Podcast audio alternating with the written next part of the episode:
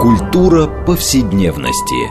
Здесь мы говорим о том, что формирует и наделяет смыслом наше прошлое, настоящее и будущее.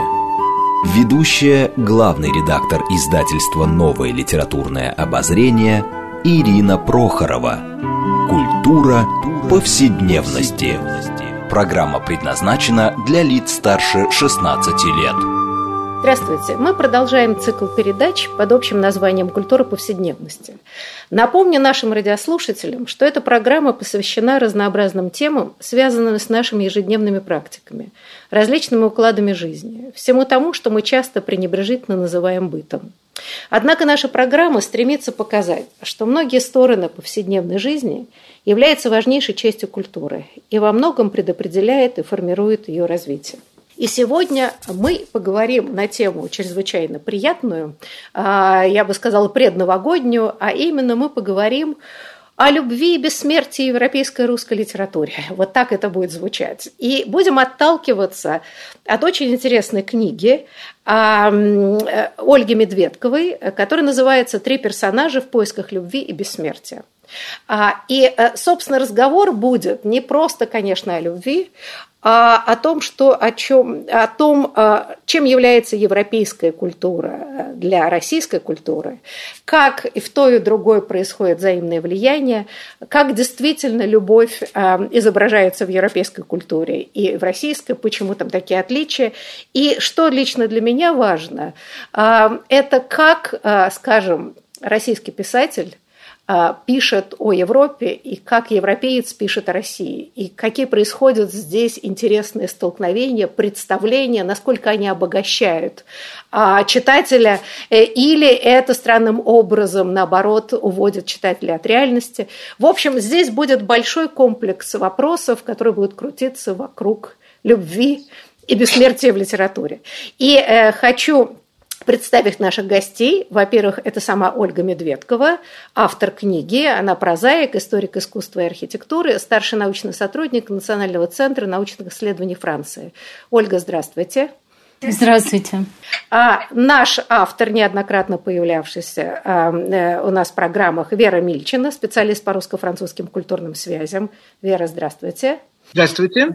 И третий наш собеседник Денис Ларионов, литературный критик, редактор серии «Художественная словесность».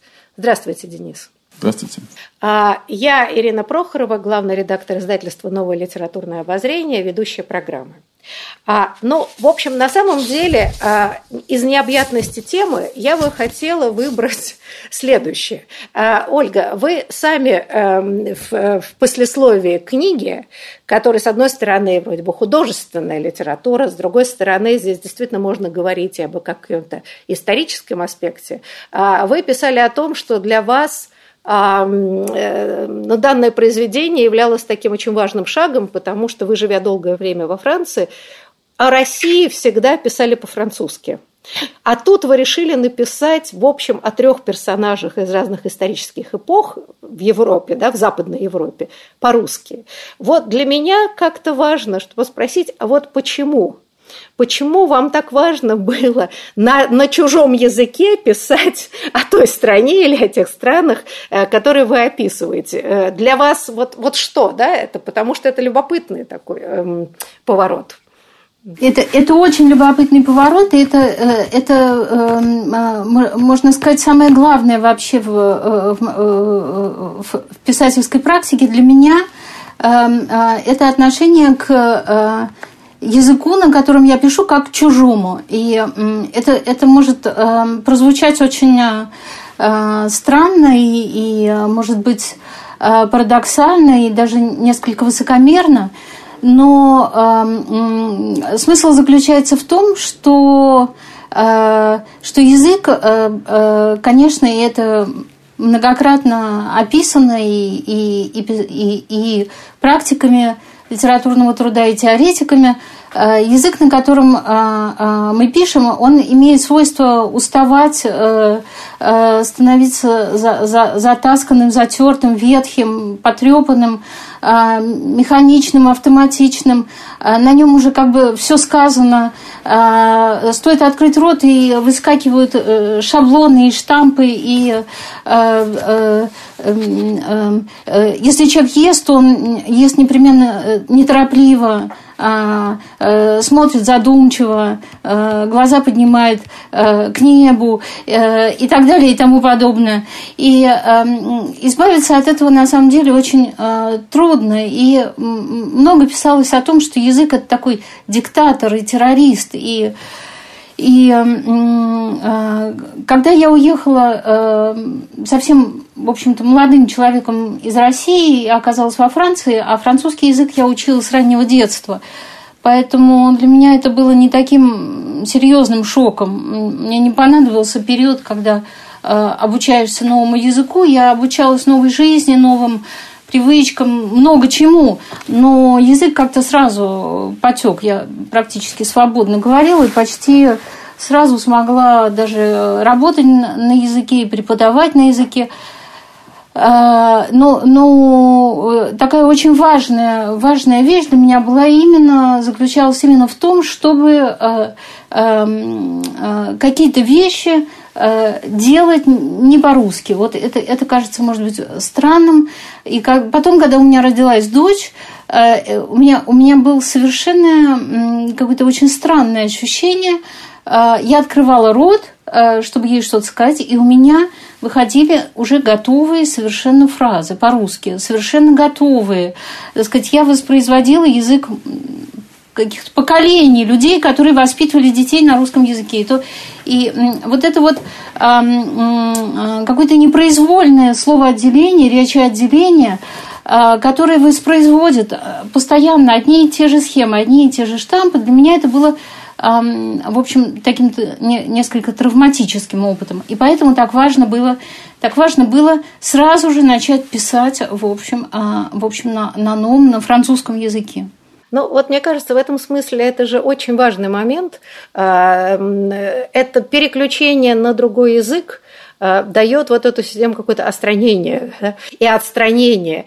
И э, возможность увидеть страну, свою страну, если ты пишешь на другом языке, и чужую страну, если ты да, не на том языке, как бы совершенно по-новому. Но э, там избитый хрестоматийный пример, когда э, э, писатель переходит на другой язык, он дает какую-то совершенно другую оптику видения э, ситуации. Вера, я хотела спросить как раз. А, дело в том, что я, конечно, вообще не...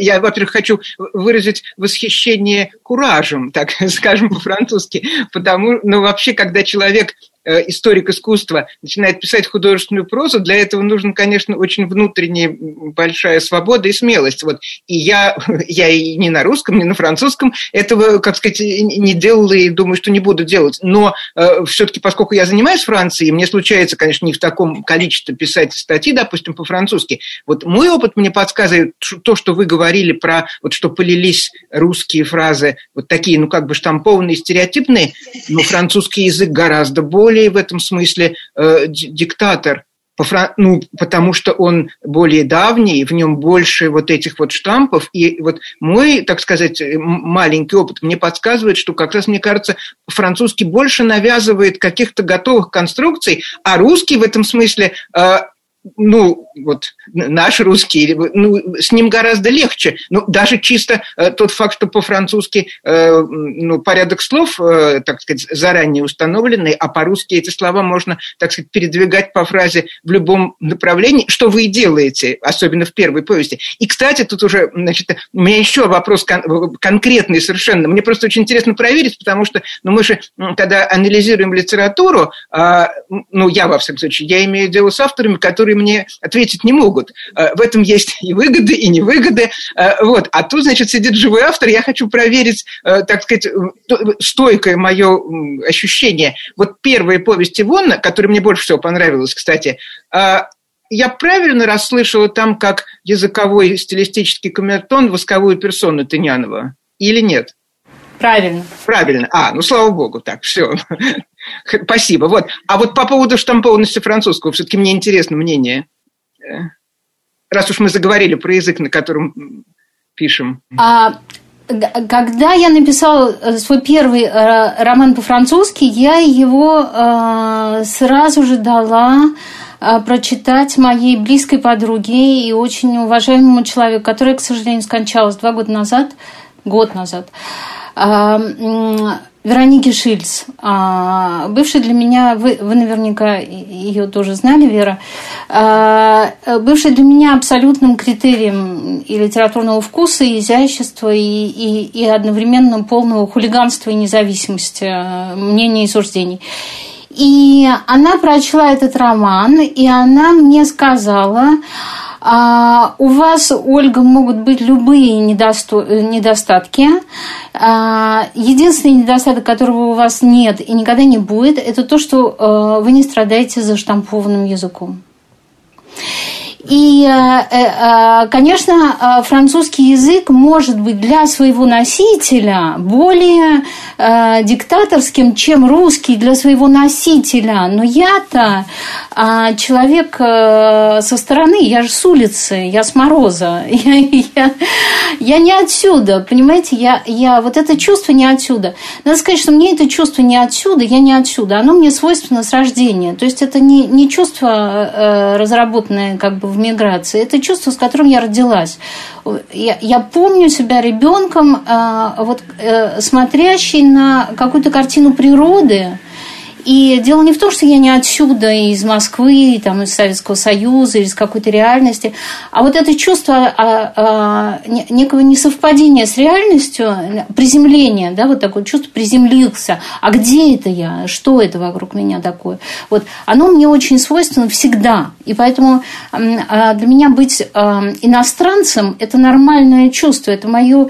Тут уже как бы метафизика работает такая в некотором смысле. Слушайте, но мне кажется, кажется, что в данном случае вы э, э, как бы вписываетесь в такое прекрасное я не знаю, да, большой армии, не армии и так далее, но распространен в современной литературе э, людей, пишущих, так сказать, иммигрантов, пишущих на языке эм, принимающей страны, а, и которые очень много вносят эм, вообще, так сказать, в литературу метрополии, в которой они существуют, да, очень много нового, да, не знаю, много разговоров, например, о турецких писателях, иммигрантах, которые пишут по-немецки. А вот они вносят и живость языка, потому что все-таки существование в двух языках, да, создает какое-то напряжение, и они все равно видят а, видят по-другому, да, ну, не знаю, как Набоков, известный такой, да, открыл Америку в Лолите для американцев, а, потому что, во-первых, он человек другой культуры, и он увидел то, что для э, самих жителей, как бы само собой разумеется, они этого не видят. И язык, который прекрасный язык, и тем не менее, да, это какой-то английский, а, ну, не совсем привычный, э, скажем, в той литературной традиции. Так вот, э, Денис, мы как-то никак до вас не дойдем, а вы ведь редактор этой книги, я думаю, знаете лучше всех нас, кроме, конечно, автора. А вот с вашей точки зрения, знаете, я хотела чуть-чуть от самого языка вообще перейти э, э, к теме. Э, вот на самом деле, когда историк, историк культуры или просто даже историк пишет нечто художественное, да, и некоторый художественный вымысел, да, но тем не менее в таком историческом контексте. Вот как вам кажется, это вопрос ко всем зрителям, а вот это знание историческое, да, вот э, такое, я не знаю, вплоть до повседневности, о чем важно, э, насколько оно э, помогает художественной достоверности. Э, вот, вот строго говоря, да, с одной стороны, есть какое-то знание эпохи, тонкостей, нюансов и так далее. С другой стороны, есть художественное воображение, которое как бы считается, ну, не обязано я не знаю, следовать всем, так сказать, подробностям и так далее. Это всегда проблема, скажем, я не знаю, костюмированных фильмов исторических. Когда эксперты говорят, что вы там напялили на героиню, в, этом, в этой эпохе так вообще не, не ходили, так не говорили. А художник говорит, я так вижу. Так вот, когда, например, историк искусства пишет художественный текст, он не может игнорировать так или иначе ну, свои знания. Так вот, э, Денис, просто здесь обсуждение с вашей точки зрения. Вот написанные три сюжета из разных исторических эпох, человеком, который занимается историей искусства. А вы считаете, что это обогащает художественную э, э, достоверность, скажем так, не, не, уменьш, не преуменьшая при этом, так сказать, вымысел в высоком смысле слова? Ну, я думаю, что здесь э, как бы двойное действие. С одной стороны, это действительно исключительно прописанная фактура всех трех вещей, да, всех трех повестей. Особенно это во второй, вот прям очень хорошо видно. Ну, в общем, все то, что Ролан Барт называл эффект реальности. Ну, потрясающее знание. Вот, э, и в то же время для, это для автора и для специалистов по трем разным эпохам, ведь все-таки три разные повести относятся к трем разным эпохам. И, с другой стороны, э, это можно воспринимать как такое воплощенное как бы новое время, в раз... что-то, переход в какую-то новую эпоху, совершенно некое там э, Третья новелла – это начало модерна. У нас есть некоторое представление о начале, э, вот об этом времени, такое общекультурное. И оно действительно там реализуется. То же самое относится ко второй и к третьей, и к первой повести. Я думаю, что, э, как мне показалось, как читателю, редактору, я много думал над этой книжкой, э, о том, что на самом деле, может быть, я ошибаюсь, и Ольга меня поправит, что для Ольги было важно, чтобы эти люди, все трое героев, может быть, даже как раз вот героини первой повести, выглядели э, современными, нашими как бы современниками в каком-то смысле. То есть, допустим, мы знаем множество текстов второй половины 20 века, где очень важно э, наличие аллюзий э, и деталей и так далее, и так далее. Здесь это как бы вторично, хотя, возможно, очень важно для автора гораздо важно э, как бы показать нечто то, что сближает этих людей и их далекие уже невосстановимые реалии, которые Ольга восстанавливает в своих научных э, работах, э, с нами. Ну, как бы, и в этом смысле, как бы, это какой-то совершенно новый подход к литературе, нежели чем предыдущую эпоху, там, у, у Умберто Эко, или там у, среди русскоязычных писателей у Александра Гольдштейна, да, где каждая отсылка очень важна. Для э, Ольги же, мне кажется, важно важен как бы все в совокупности. И как раз вот этот некий эмоциональный строй э, письма, который в том числе включает детали, э, там описанные, э, оказывается важен. Вот, например, критик Игорь Гулин, мне кажется, совершенно справедливо в коммерсантовской э, рецензии пишет, что в каком-то смысле это напоминает э, стилизации Кузьмина, Михаила Кузьмина.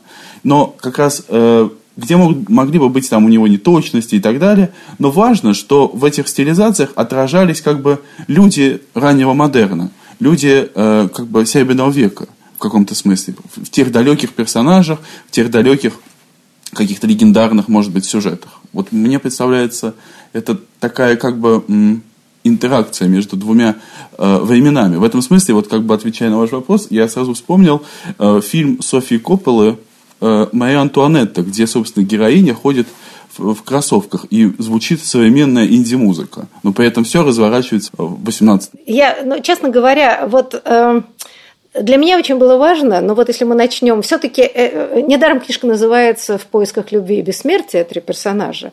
А, ну, например, первые, да, Ивонна, которая так понравилась Вере, в общем, всем, наверное, понравилась. А, любопытно, да, это эпоха такая переходная, это позднее Средневековье, где-то, да, а где-то уже само себя возрождение.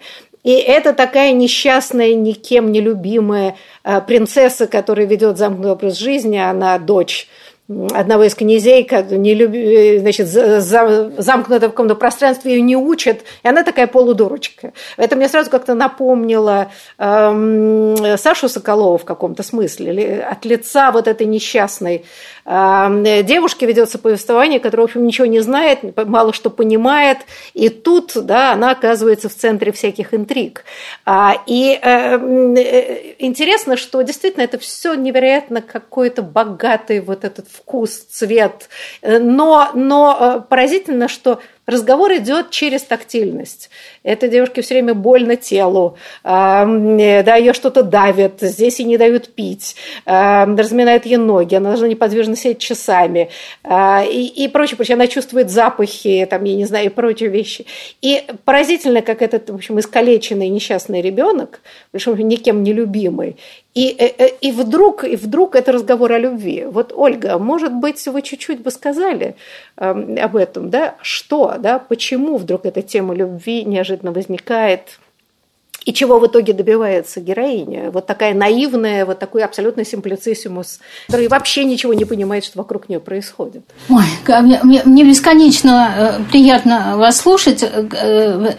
К сожалению, не бесконечно, потому что а, вот хочется, чтобы это никогда не заканчивалась эта передача. Ну, ну, извините, мы... я же не буду пересказывать вашу книгу. Мне важнее скорее разговор. Я бы сказала, мы же назвали о любви, да? Нам надо как-то и о любви поговорить. Да, да, да. Мне, мне очень важно то, что вы говорите, и, и, и Денис, э, и, и вы, и, и о том, как э, какие-то исторические реалии, которыми я, конечно, действительно владею просто по, по профессиональному признаку, сказать, какой-то профессиональной деформацией, то есть я, я просто являюсь как бы носителем этого э, багажа, даже если я не специально Э, как-то это э, применяю, а, э, этот багаж все равно здесь. То есть вот эм, как бы никуда от него не деться. И, эм, но, но при этом мне, конечно, важно не это. Мне, конечно, важна не точность исторической детали. Действительно, я, я эм, могу все это демонстрировать в своих научных работах. И у меня в этом смысле совершенно Э, разделены две эти практики, абсолютно разделены, они абсолютно существуют отдельно. А, то есть э, внутри меня есть два э, совершенно разных человека, которые занимаются двумя разными практиками. История искусства, я пишу эти работы на компьютере, и я ставлю везде сноски. А, это открытая наука. Я показываю, откуда я беру информацию, как я ее интерпретирую. А, и все время за все отвечаю и оговариваюсь и так далее. И другой человек, который пишет прозу, это совсем, это совсем другой человек. Во-первых, он пишет рукой, а, ручкой всегда или карандашом еще лучше в тетрадках. Вот, вот, собственно, у меня всегда лежит вот такая вот. Ну, у вас, к сожалению, не видят, мы же на радио. Они могут вам поверить на слово. Поверьте мне на слово, что э, вся моя проза всегда написана рукой а, в тетради. А это совсем, а, совсем другая, вот опять же, э, то, что вы, Ирина, сказали, а, телесная практика. То есть по-французски говорят «se pencher sur quelque chose», то есть склониться, то есть проявить внимание к чему-то, это склониться над чем-то. Это чисто физически, когда я пишу, я склоняюсь над своим текстом, и когда пишешь рукой, ты, собственно говоря, это почти как писать письмо. Ты начинаешь фразу, ты не знаешь, куда она тебя заведет. Она тебя ведет, а не ты ее. И э, в этом смысле э, также и персонажи. Не я их веду, а они меня ведут за руку. И Э, когда этот персонаж родился, у него какие-то волосы, какие-то глаза, как-то он ходит, как-то он задышал, у него как-то ухо, он как-то вот так вот убирает пряди с лица, вот он зажил, задышал и начал действовать, то он уже потом начинает просто диктовать свои какие-то законы, правила, и мне уже с ними не справиться. То есть вот а, они уже начинают а, вести себя, а, как им нравится. Знаете, на самом деле, когда я все это читала, и э, правда, это трудно пересказывать, научную литературу легче пересказать, а это надо читать. А что меня всегда не оставляло вот мысль, да, и вот тут хотелось бы поговорить. А, смотрите, а, а, все равно странным, даже, казалось бы, ужасным способом все персонажи находят свое счастье и формулируют его по-разному. А вот в русской э, культуре, э, честно говоря, вот happy end – вещь почти невозможная. Э, так вот вопрос – если вы писали, и в данном случае, если пишется по-французски, я не знаю, насколько легко писать трагическое, или, я не знаю, все-таки думая о западной литературе, даже по-русски, ты все равно складываешь хэппи-энд. Вот, вот разница двух культур, мне кажется, это очень важно обсудить именно с этой точки зрения.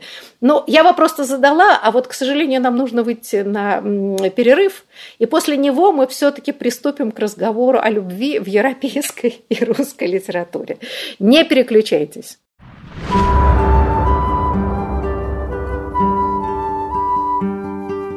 Здесь мы говорим о том, что формирует и наделяет смыслом наше прошлое, настоящее и будущее.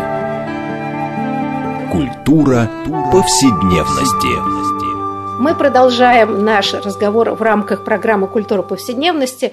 А, напомню нашим радиослушателям, мы сегодня беседуем о любви и бессмертии европейской и русской литературе. И, а, как обычно, по традиции, мы отталкиваемся одной из недавно вышедших книг. Это книга Ольги Медведковой «Три персонажа в поисках любви и бессмертия». Это, собственно, не культурологическая, это художественная книга, и тем не менее она подталкивает нас к серьезным разговорам о культуре. И наши э, собеседники, напомню, это сама Ольга Медведкова, прозаик, историк искусства и архитектуры, старший научный сотрудник Национального центра научных исследований Франции. Второй наш гость, частый на программе Вера Мильчина, специалист по русско-французским культурным связям. И третий собеседник Денис Ларионов, литературный критик, редактор серии «Художественная словесность». И я, Ирина Прохорова, главный редактор издательства «Новое литературное обозрение», ведущая программы. Так вот, все-таки о любви э, в русско-европейских культурах. Вера, я начну Э, э, с вас, ну, на самом деле это известно. Если так спросить, назовите в русской литературе, я не знаю, хоть два романа с счастливым концом, человек долго задумается и, в общем, почти никого не назовет. А европейская культура, она как-то довольно богатая традиция. Вот с вашей точки зрения, вот что здесь происходит? Почему? При том, что русская литература невероятно ну, ну, как бы заимствовала, да, в общем, из французской, из вообще западноевропейских э, культур очень много и сюжеты, э, я не знаю, много-много всего. И почему? Ну, на самом деле, э, я не знаю почему, я бы сказала, что применительно к французской литературе это тоже не всегда так. То, что здесь все кончилось хорошо, я это тоже отметила и а, обрадовалась этому чисто по-человечески. Но, например, у моего любимого Бальзака далеко не всегда кончается хорошо, и даже, и, и даже по части любви очень во многих романах его кончается плохо. Но я, если можно, хотела сказать вот четко про любовь, но немножко uh-huh. про другое. Вот я, ну, как бы сопоставляя, анализируя все эти три вещи, э, поняла, что э, это, конечно, э, книга, написанная из Франции на русском языке, и герои там э, не русские, а, но есть такое расхожее представление о Франции, если Франция и любовь, то это что-то такое должно быть, ну, в общем, там, типа фильма «Мануэль». А, что-то такое эротическое, э, вот, может быть, в какой-то момент в советское время еще полузапретное. В общем, французы, понятно, чем они там занимаются. А насчет духовности – это наша, русская. Вот, значит, здесь любовь есть во всех трех повестях. Но любовь в таком, ну, как бы та любовь, которая кончается браком законным, она только во второй повести. А, и там не все так просто. И в этой любви, а, ну, и э, Ольга и пишет об этом скажу, слава богу, не очень много. И, в общем, физическая любовь там присутствует, но она присутствует не на первом плане. А в первой повести, если и есть любовь, то это скорее любовь этой средневековой, так сказать, принцессы, которая на машине времени в каком-то смысле попала из своего средневековья в Ренессанс прямо непосредственно, у нее любовь вот ко, ко всей той э, миру красок, э, вкусов, э, э, цветов, э, все, что ей открылось. И она идет даже, ну нет, это будет спойлер, не стану говорить, на что она идет, ради, ради этой, э, ну, эгоистической, ну, любовь, в общем, всегда достаточно эгоистическое чувство, вот ради того, чтобы остаться в Ренессансе, а не вернуться обратно в свое Средневековье. А, а в третьей повести э, герой, э, как сказать, его главная любовь, как я понимаю, это тот фаун, который ему явился, и за которым стоит вся э, римская античность, о которой понятно, что если дело происходит в Риме, то она там э, должна быть, она э, заслоняет все остальное. И, и это, это я значит, пытаюсь закруглить свою мысль, вот это понимание любви, э, оно вполне французское тоже, о, о чем часто забывают. Так сказать, условный Эммануэль нам это заслоняет. И если уж я тогда свой длинный монолог закончу, я с Бальзака начала и не могу без Бальзака обойтись. И поскольку эта книжка издана тоже в новом литературном обозрении, я подготовилась чуточку быстро прочту цитату из Бальзака, потому что она уж, мне кажется, очень хорошо, она ровно о любви, и она вот о том, о чем я говорила. Это у Бальзака есть книга «Физиология брака», которого на самом деле физиологии не так много, как могло бы показаться по названию, но зато есть много психологии. Там такая замечательная глава под названием «Теория кровати». И Бальзак рассуждает о том, как лучше супругам спать в разных кроватях в одной комнате, в одном алькове, он говорит, в разных комнатах или в одной кровати. Ну и вот кончается тем, что лучше в одной кровати, а тогда могут сказать, ну как же, мужчина же должен быть каким-то Геркулесом э, и все время показывать какие-то свою эротическую прыть, если в одной кровати. Он говорит, нет, ни в коем случае. Самая грубая ошибка, какую могут допустить мужчины – полагать, будто любви посвящены в нашей жизни лишь те мимолетные мгновения, которые, согласно великолепному сравнению Буссюэ, подобны гвоздям, вбитым в стену на большом расстоянии один от другого. С первого взгляда кажется, что их очень много, однако соберите их вместе, и вы получите крохотную кучку, которая без труда уместите на ладони. Любовь состоит преимущественно из разговоров.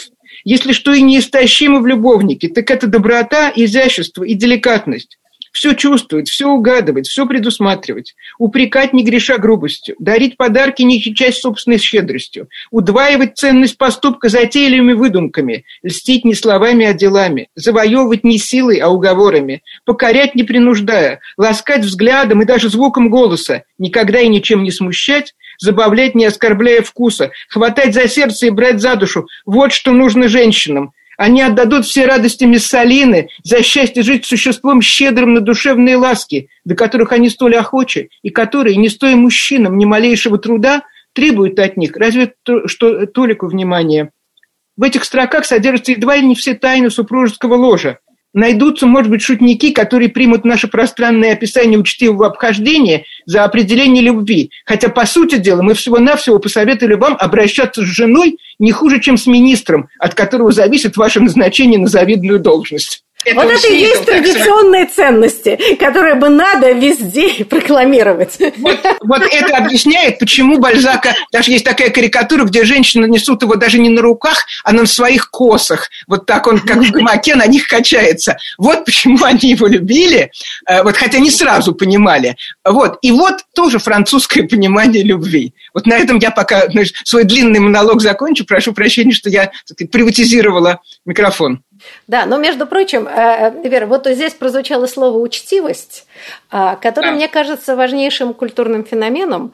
А, и ведь эм, на самом деле эм, учтивость, которая стала разрабатываться вот после страшных религиозных войн эм, э, в Англии, да, вообще идея 17 века, пришедшая 18 это как раз идея учтивости, не просто такой вежливости, но это именно внимание и уважение к человеку, который препятствует вот страшным столкновениям агрессии. И, кстати, интересно, что Ольгин Веда в книге вообще об этом есть довольно много рассуждений. От лица персонажей, конечно, но идея вот такой да, учтивости, когда люди уступают друг другу, пытаясь да, создать комфортность и так далее.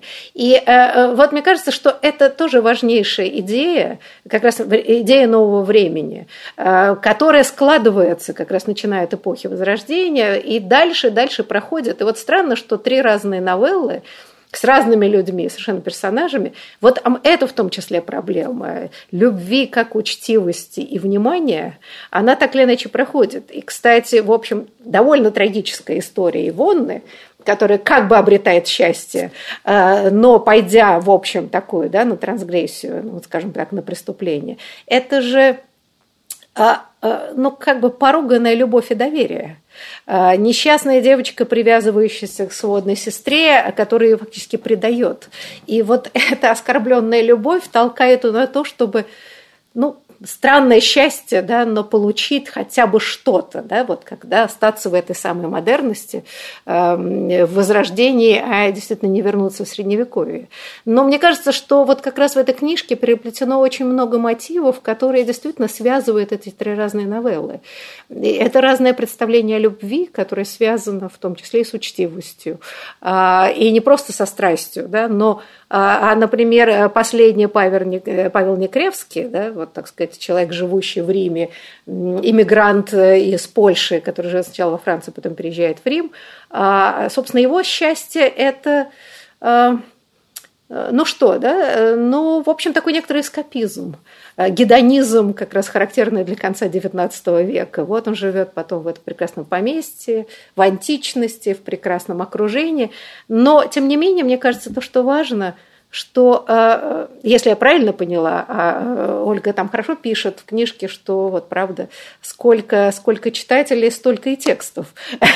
А, одно из главных моментов это, что все три ищут свое счастье, которое совсем не похоже на тот стандарт, э, который предлагается своей эпохой. И вот все это... трое привержены комфорту. Mm? Комфорт. Там еще все трое привержены комфорту. Понимаем, у каждого, у каждого чуть-чуть по-другому, но это очень вкусно описано. Но, э. тоже, но тоже счастье, да? То есть да. счастье это не только высокие воспарения, как ни странно, вот эта повседневность. А, да. Счастье повседневности, которое пронизывает все да, эти новеллы, почему так все вкусно, э, все цветет, пахнет, да, тактильно, все прочее. И мне кажется, это удивительно, как через эту повседневность вот вырастают разные персонажи все проблемы модерности, с которыми мы, собственно, живем.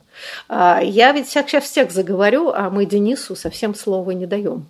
А, может быть, у него есть своя идея прочтения и разговора о любви. И все-таки, и все-таки, а, если, я не знаю, если здесь такой-то инстинктивно человек, пишущий о европейских сюжетах, попадает ну, когда-то невольно в европейскую традицию, даже если он пишет по-русски. Как бы не было странное это счастье, да, оно относительное, но все-таки но все трагизм русской литературы меня всегда поражает. Вот, Денис, ваше мнение по поводу европейской русской литературы? Ну, а, собственно говоря, я так не, не в генеалогическом смысле, а так более э, свободно. Я согласен с Верой Аркадьевной по поводу э, французской литературы тоже не все так просто. Я когда этот текст впервые прочитал, ну, я, э, у меня как бы такие общие представления о французской литературе, я сразу вспомнил первая буквально фамилия, которая у меня возникла, это Флабер который связан и с русской литературой, там, через Тургенева и так далее, и вообще в каком-то смысле один из тех, с чего начинается литература модерна и современная литература вообще, а, проза, по крайней мере. И э, как бы об этом можно много как бы кружить вокруг этой проблемы Флабер и книга Ольги. Но что мне кажется важным, и это встраивается в то, что было сказано выше, раньше, что у Флабера, ну, в самой известной, собственно, его э, вещи, в самом известном его романе, э, любовь э, как бы, ну, невозможна.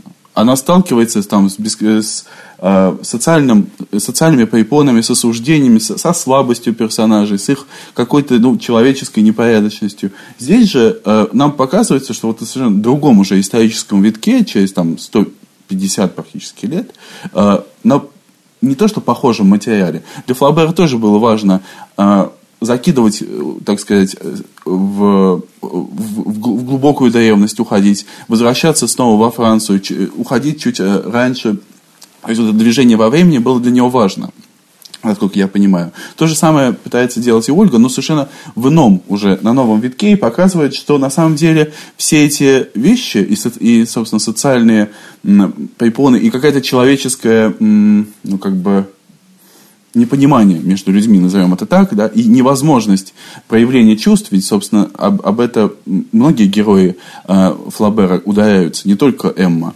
Э, все можно сгладить. И все сглаживается. И можно посмотреть на это совершенно иначе. И каждый из этих героев, пусть они и делают, может быть, какой-то страшный выбор, как в случае Вонны, и, и более бытовой, обыденный, вот как раз выбор, как вдова Берто, в новелле вдова Берто и так далее, э, это как бы дает надежду в некотором роде. Э, русская литература о Франции, вот в исполнении Ольги Медведковой, дает нам некоторую надежду. В отличие, и мы понимаем, что произошел некий, собственно, культурный разворот, э, который и французский сюжет хрестоматийный, и русский сюжет в русской литературе. Вот я сейчас думал, у одного только Набокова подобных вот э, флаберовской коллизии очень много всяких сюжетов трагических, ну, Машенька, Лолита и так далее, и так далее. А здесь же мы видим, ну, ну некий, ну, не хочется говорить слово прогресс, да, ну, это какое-то не очень хорошее слово, но нек, некий, э, скажем, исправление нравов, пусть и в литературе, происходит? Я, я думаю, что э, то, что я пыталась э, описать, э, есть такой э, комплекс, э, эмоциональный э, комплекс, который э, на самом деле не, не так просто разложить э, на, на какие-то интеллектуальные положения. И а, если я вот и, и пишу, собственно, прозу, а не, а не скажем, э, научные работы по истории, культуры или искусству, это именно потому, что а, мне хочется а, описать что-то такое, что, чему я имени поначалу не знаю, а, а чувствую только это как какой-то эмоциональный клубок и э, с Ивоной было именно так, то есть э, э, меня преследовало вот это чувство э, э, э, отъезда, вот, вот это ощущение отъезда, да, собирают, собирают в дорогу, а куда, а куда едет, не знает, а мы никогда не знаем, куда мы едем, мы же не знаем, даже вот выйти из дома куда-то поехать, куда мы приедем, что мы там найдем, да, вот это вот а, вышел и пошел, а куда а, не знает. И, и, э, и мне захотелось вот понять, куда же, собственно говоря, и куда приедет. И, и вот так сложилась эта, эта а, девочка, эта молодая женщина, которая не знает, вообще ничего не знает, конечно, а куда едет совершенно, совершенно не знает, в никуда. И, э, и э, это, конечно, многие мои персонажи, вот они не знают, куда это именно вот эти персонажи, приземлившиеся такие, да.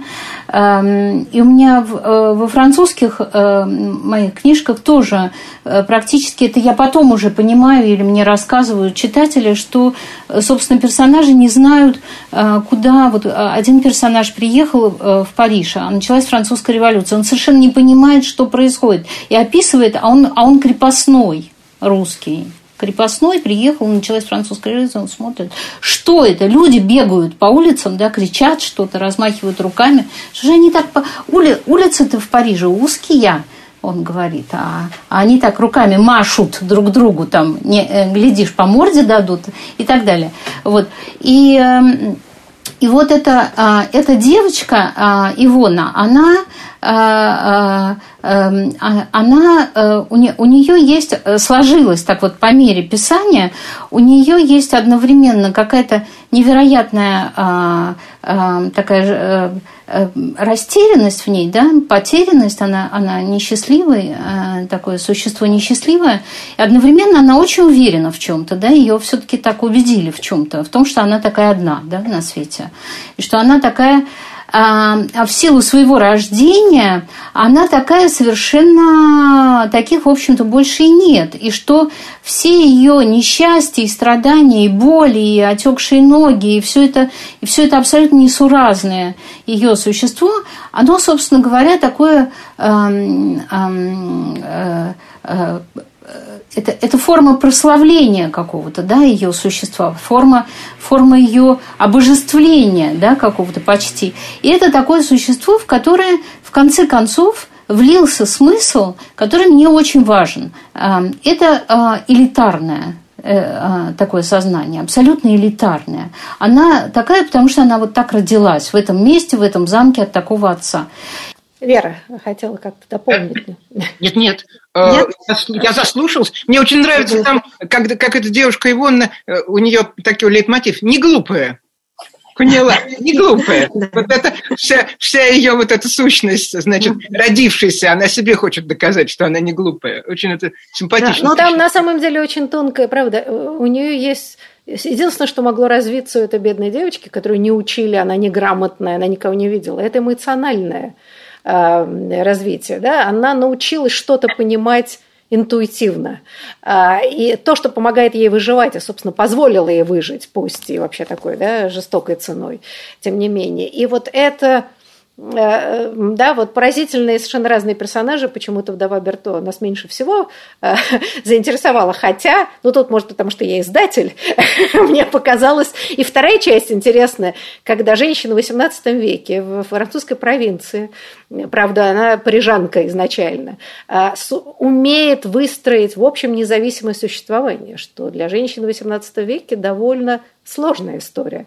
Она становится, ну, сама себя хозяйка после смерти мужа и ценит эту свободу, а, которую она все равно, даже полюбив и потом после всяких приключений в общем, такой хэппи-энд и любовь, тем не менее, она эту свободу и во многую внутреннюю интеллектуальную независимость не теряет, что мы прекрасно понимаем сложно, и сложно было куда более поздние э, периоды жизни. И это тоже очень интересный момент. Э, то есть она выходит из зоны своего комфорта дважды. То есть когда умирает муж, она не знает, что делать. Э, ей приходится принимать на себя роль вот, главы, э, э, собственно, издательства распоряжаться своей жизнью, и вдруг ей нравится, она вдруг понимает, что ей это нравится, она не хочет терять свою свободу, вокруг нее поклонники, но она как себя представит, что ей надо опять кому-то подчиняться, хотя муж был прекрасно, она не хочет.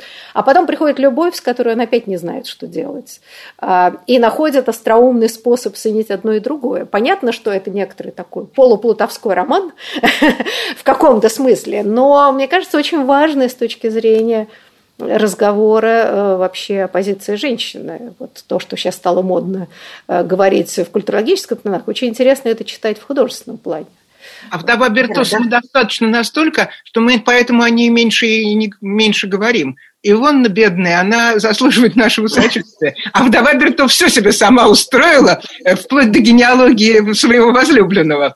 Э, я, я, очень, я очень ее люблю, надо сказать. И она, она конечно, возникла а, отчасти в противовес Ивонне. То есть а, так случайно, опять же, получилось, потому что я сначала написала Ивонну, потом Павла, когда мне, мне случилось а, прожить два месяца в Риме, вот там написался Павел, а потом, вернувшись обратно а, во Францию, написал «Вдову Берту».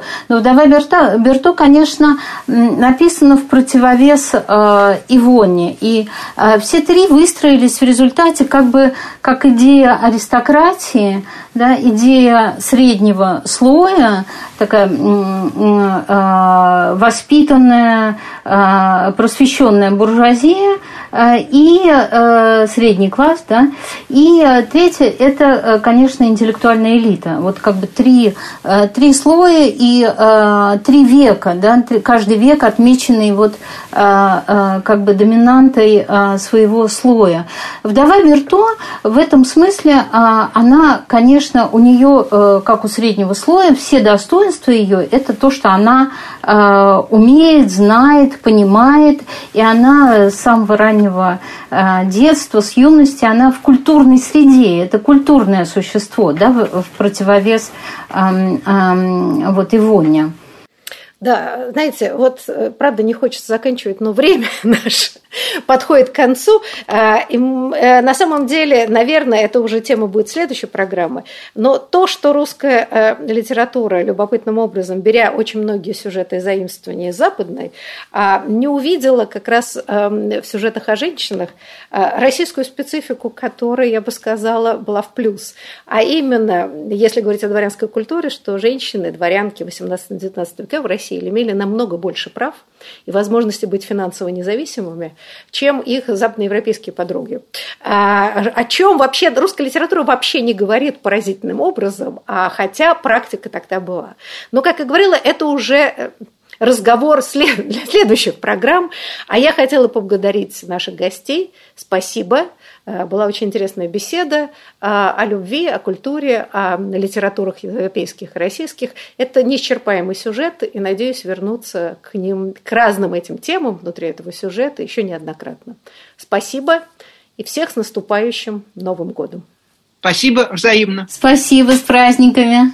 До свидания. Да, я хотела просто сказать, что э, расшифровка нашей дискуссии вы сможете прочесть на интернет-портале Горький, так что, послушав, вы еще можете почитать и что-то еще восполнить, если вы что-то прослушали или подключились позже. До свидания, всего доброго.